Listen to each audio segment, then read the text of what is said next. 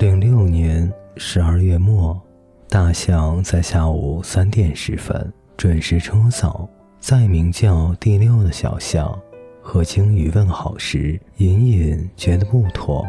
六点一刻，经过中央公园，兔子嘲笑老鼠发火。午夜十点，太空依然明亮。大象执意用三只脚跳舞，鳄鱼默默喝进八角杯中掺有伏特加的瑞宾娜，随着冰块融化时清脆的声音，终于在凌晨三点睡去，面带微笑，忘了时间。博二说：“今年到底有没有冬天？”安东尼说：“那首歌叫什么来着？”歌词不是今年有没有春天吗？再说，怎么忽然说英语了？第一节，我是安东尼。二零零六年，我在墨尔本学商务料理。博二说，他喜欢可以在第一句就介绍清楚时间、地点、人物的作者。十一月末的时候，澳洲进入了夏天。好像是把塔尔斯维尔斯的唱片、雀巢冰淇淋、百事、冰镇啤酒、白色 T 恤、人字拖、治疗的笑声，还有一直没有看完的小说，一起放到果汁机里粉碎，然后喝到肚子里发酵。走在街上的时候，有微微的醉意和莫名的距离感，被养老院吵了有余。原因是每次分饭的时候给的太多，而且干活慢，没有说什么，领了薪水就走人。一方面看不惯他们对老人的态度，那些老人每天都吃不饱，每顿只吃一勺的意大利面或者一份土豆泥。当他们拿着盘子在向我要时，怎么能好意思不给呢？至于工作慢。是性格的问题，天生快不起来。除了走路快，其他不论是做数学卷子还是吃东西，都快不起来。从下定决心收拾房间到收拾的满意，也要半个月。被养老院的密码门困住，一再尝试，零三二四，零四二三，零二三四。这时候瑟瑞过来说。安东尼，你不再来了吗？我说，应该是的。他说，你是个好男孩，我们都喜欢你做的意大利面。看着他的眼睛，我笑着说谢谢。然后他帮我打开了门，阳光刺眼。在巴士站等车的时候，又闭上在养老院炸鱼的时候留下的大块伤疤，格外显眼。博二说：“世界上有百分之三十的人可以控制鼻孔。”安东尼说：“我是那百分之三十。”第二节，用铅笔三点五的水对着镜子拍鼻子的时候，我想，还好我不是匹诺曹。对 S 说：“我睡觉去了。”对妈妈说：“我很好。”对 X Y 说。没有想你，对收拾行李回国的同学说：“我一点都不想回国，太冷了。”对晴天说：“我会努力写稿子的。”对镜子里的自己说：“你是元气王子。”说谎已经成了习惯。如果我是匹诺曹，杨利伟可以踩着我的鼻子去太空了。不过太空里。站在这样的笔尖上，杨大大会不会有一点心酸呢？不二说：“因为压强关系，太空人是哭不出来的。”不二说：“月亮有八百一十一磅。”安东尼说：“那 B 六一二呢？”第三节，有的时候月亮和太阳同时出现在空中，月亮又白又蓝。蓝色区别于天空的蓝，白色也和云彩的颜色不同。每次看月亮的时候，都提醒我自己也生活在另一个行星上。那个行星大概有十分之七被水覆盖，在有限的陆地上，也不都是适合人类居住，比如南极，比如沙漠。然后那么多的人，在我们所称为富饶的地域生活，白的、黄的、棕的、黑的，感觉上是用小米填满波音七四七或者航空母舰。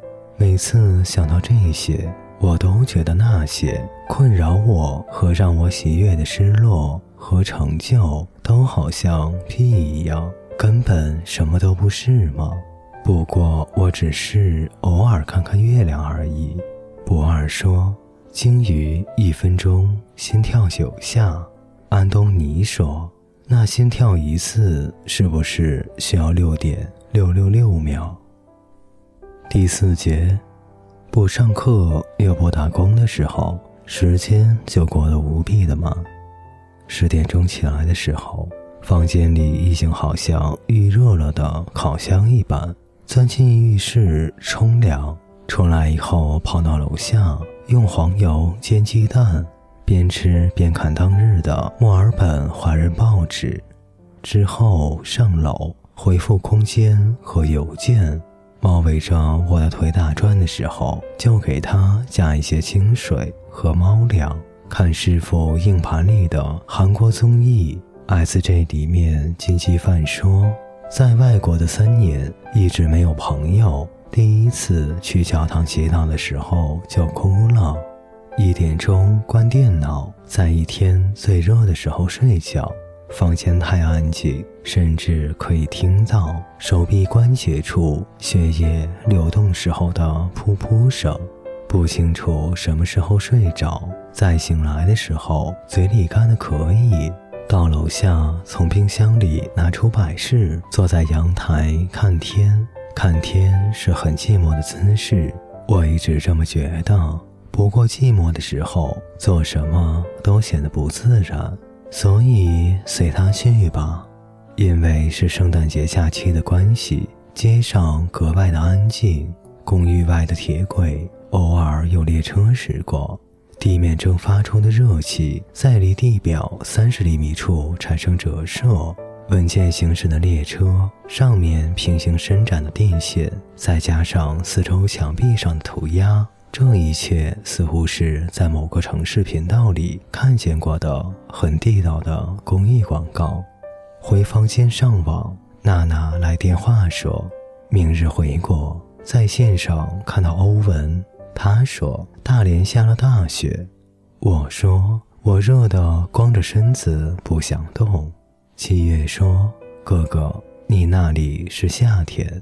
我说对啊。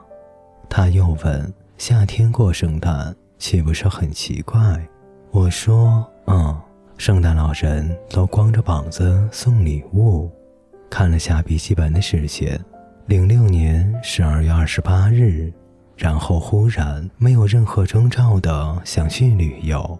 我对欧文说：“我要去旅行。”欧文说：“好啊，我现在去上自习，等我回来。”照些雪的照片给你，凉快凉快。本来和杨说好了的，有机会就去塔西马尼亚玩。他说那里的旅店十六号房间对面的教堂墙上有一群羊。于是我查了下机票，新年期间机票竟然要四百多，是平时的两倍，只好作罢。不二说，鳄鱼无法伸舌头。安东尼说：“怪不得他总是哭。”第五节，二十小时去城市的旅游中介咨询旅游信息。那里的志愿者很热心的帮我介绍了一些城市，最后决定去阿德莱德。不论是距离还是热闹程度，都符合我的心意。他说，去阿德莱德的时候会路过一个叫莫里的小镇。在河边，很安静，也很漂亮。你应该在那里住几天。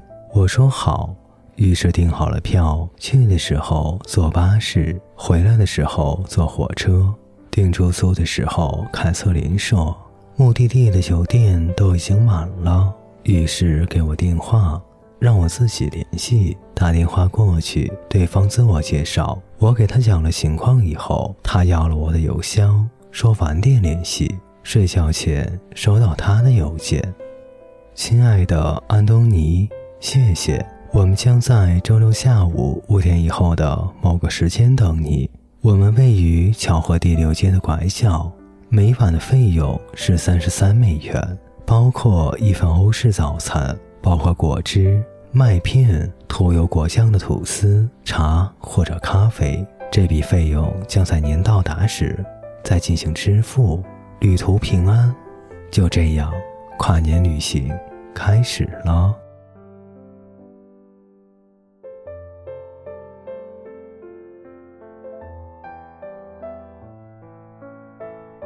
各位听众朋友，本节故事就为您播讲到这里，感谢您的陪伴，我们下节再见。